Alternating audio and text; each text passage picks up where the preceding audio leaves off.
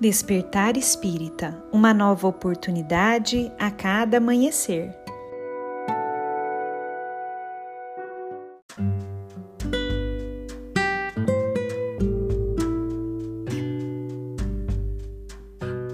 Sejam muito bem-vindos, amigos queridos, para mais um Despertar Espírita.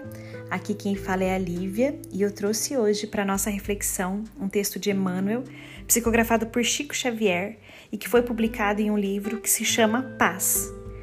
O texto se chama Caridade Recíproca e nele Emmanuel nos diz o seguinte: É preciso compreender a caridade no sentido real. Comumente, o benfeitor ignora quanto deve àqueles a quem beneficia. Qualquer migalha de socorro aos necessitados, sempre que iluminada de amor, é doação significativa mas a cooperação dos necessitados em auxílio aos que lhe prestam apoio é serviço de importância inestimável. Os irmãos em penúria, quando pacientes, ensinam calma e compreensão. Os enfermos, valorosos na fé, lecionam aceitação e humildade. Quem estende perdão aos ofensores auxilia-os na renovação para o bem.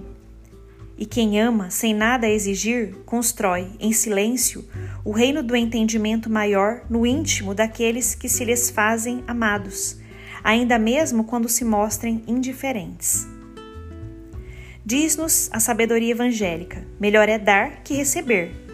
Isso acontece porque os que praticam a beneficência e a tolerância colhem benefícios espirituais que não poderiam adquirir em lugar algum.